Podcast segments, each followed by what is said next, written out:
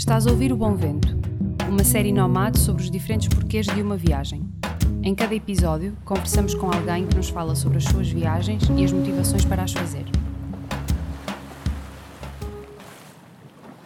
Bem, com esta viagem nós fizemos a pausa que, que, realmente pretendíamos fazer. Nós queríamos e sentíamos uma grande necessidade de sermos nós a criar os nossos filhos e ter tempo com eles. E a vida uh, de terra, uh, trabalho, casa, tira-nos isso. Nós, nós, enquanto pais, só vemos os filhos ao fim do dia e ao fim de semana. Neste segundo episódio, estivemos à conversa com Joana Amen. Durante dois anos, a Joana viveu com a família num barco numa aventura de circunnavegação marítima.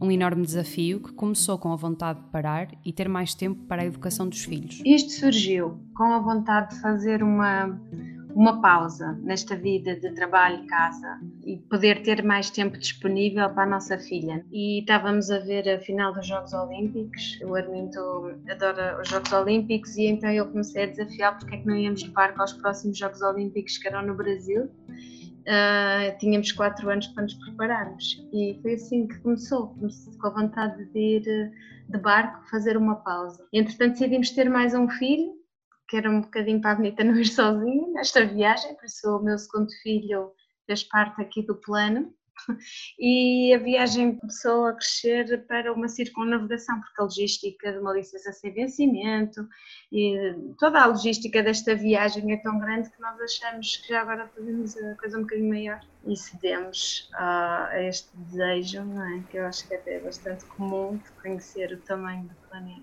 E foram os primeiros portugueses a fazê-lo. Apesar de uma grande parte da história de Portugal ter sido feita no mar, atualmente não é o modo de viajar mais escolhido. Eu a Joana acho acredita que, que há uma ideia errada sobre os custos de uma vida no mar. Para o mar. Uh, acho que vivemos assim à custa muito orgulhosos dos feitos de há 500 anos, mas uh, não, não estamos virados para o mar de maneira nenhuma. Então, se compararmos com a Espanha ou com a França, são países uh, muito virados para a náutica. Aqui isso não acontece.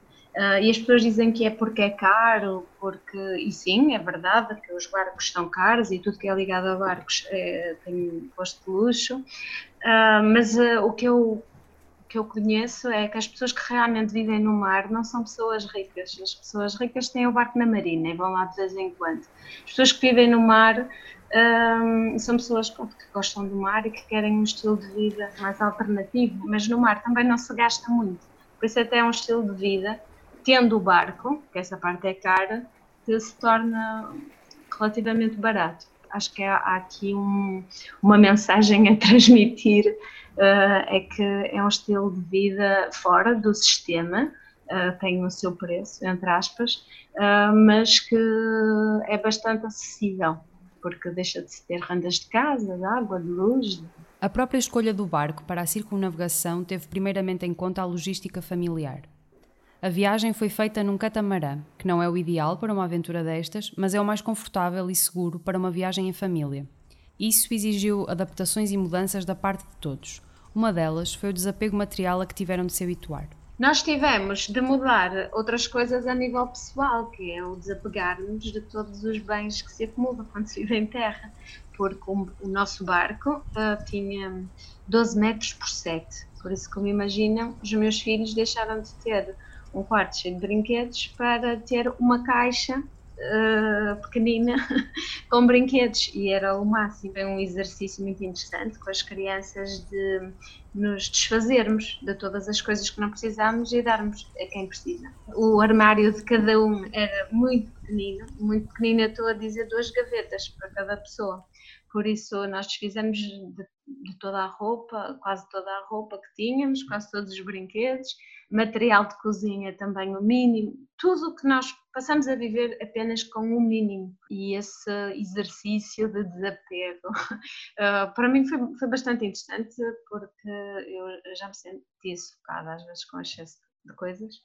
E, e, acho que isso nos permite ficar mais leves para o que realmente interessa na vida, não é? As pessoas, as relações, as experiências. A Joana admite que de volta à Terra há pequenos hábitos que se perdem quando não há necessidade de poupar água ao milímetro, vamos relaxando. Mas também há outras coisas que ficam, e para as crianças foi uma experiência educativa enorme, desde o modo de vida às diferentes realidades que foram encarando ao longo da jornada. Sim, nós sabemos que os nossos filhos são os privilegiados. Não sei se eles ainda têm, se, se eles terão muito essa consciência, mas se calhar quando crescerem vão ter porque sem dúvida que haverão muito poucas crianças no mundo a ter tido esta experiência. Nós, durante estes dois anos, conhecemos muita gente a viver em barcos e ninguém estava a fazer isto. E depois nós fomos percebendo, porque a viagem é realmente dura, estar sempre a mudar de país, estar sempre a mudar de condições eh, marítimas, eh, um, nós temos de estar constantemente em adaptação. Já viver no mar é um desafio, um, a circunnavegação é, muito, é, um desafio muito maior e nós uh, juntamos os dois. Foi assim uma loucura. Eles percebem que é especial porque deram entrevistas, porque sabem pronto, que é, que é raro no nosso pequeno universo, mas no mundo, e eles têm uma visão global, se calhar isso é uma, uma diferença relativamente à maioria das crianças, é que eles têm uma visão não só do seu pequeno mundo, mas do mundo, acho que tem uma visão mais abrangente. Outras coisas que eles ganharam com esta educação, pronto, além desta parte da, da poupança, desta mensagem ambientalista que nós vamos passando, o contacto privilegiado com a natureza, não é? Com o mar, uh, e aproximá-los da natureza desta maneira, sem dúvida que os sensibilizou para, para esta necessidade de sermos mais cuidadosos com o meio ambiente e com o meio animal. Acho que também a viagem os tornou bastante abertos a outras culturas, a outras formas de estar na vida. Eh, eles tanto tivemos em cidades como Singapura eh, super desenvolvidas, como estivemos em sítios onde as pessoas viviam em cabanas, sem água, onde nunca tinham visto brancos. Eh, tivemos pessoas a virem-nos tocar, como nos filmes, porque nunca tinham visto brancos. E eles vi, vi, passaram por todas essas experiências e tivemos em sítios muito bonitos, mas também em cenários de guerra, como a Eritreia, que estava tudo destruído, ou o Sudão, uh, que, que, era uma realidade também bastante complicada. E, então eles viram um lado bom, um lado mau do mundo, uma diversidade enorme que eu acho que, que, fico, que eu espero, não é? No fundo, que esteja ali na motherboard para sempre e que lhes permita ser pessoas eh, sempre muito com muito respeito pela diversidade humana. Pelo menos nós tentamos transmitir isso também.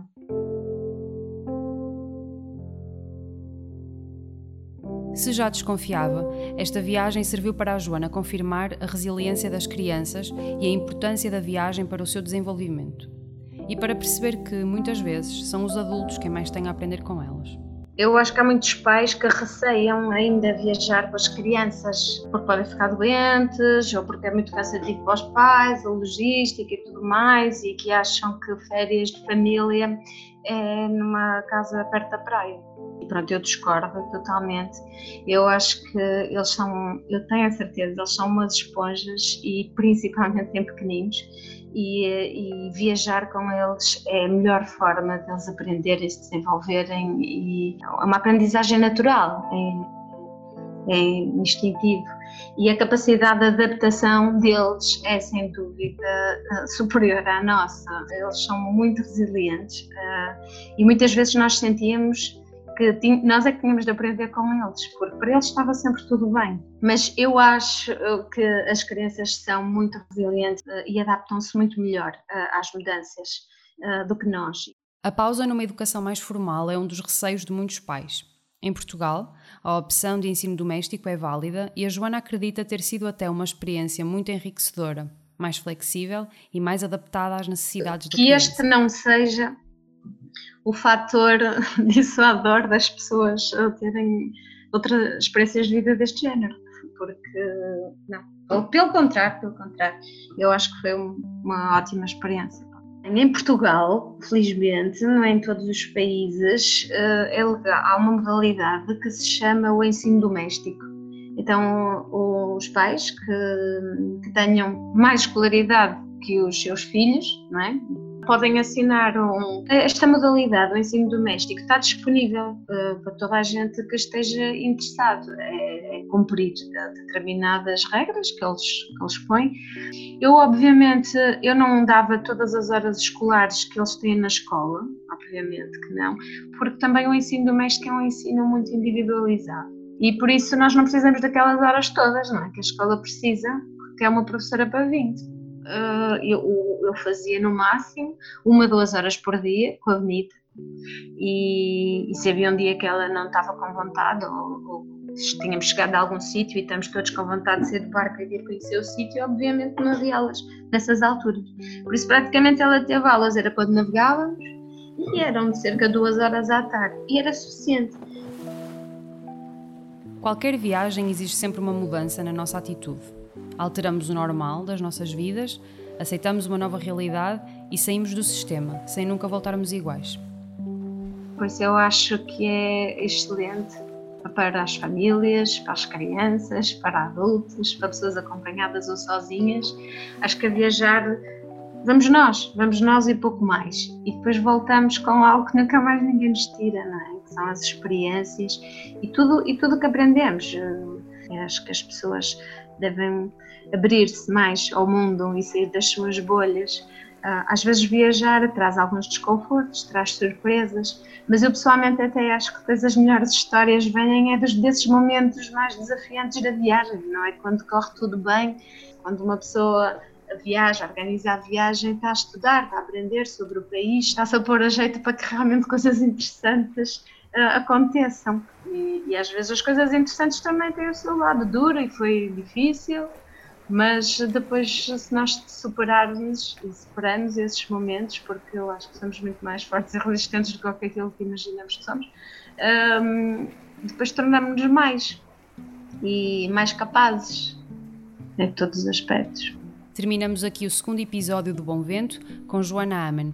Esperamos contar convosco no terceiro episódio desta série Nomad sobre os diferentes porquês de uma viagem.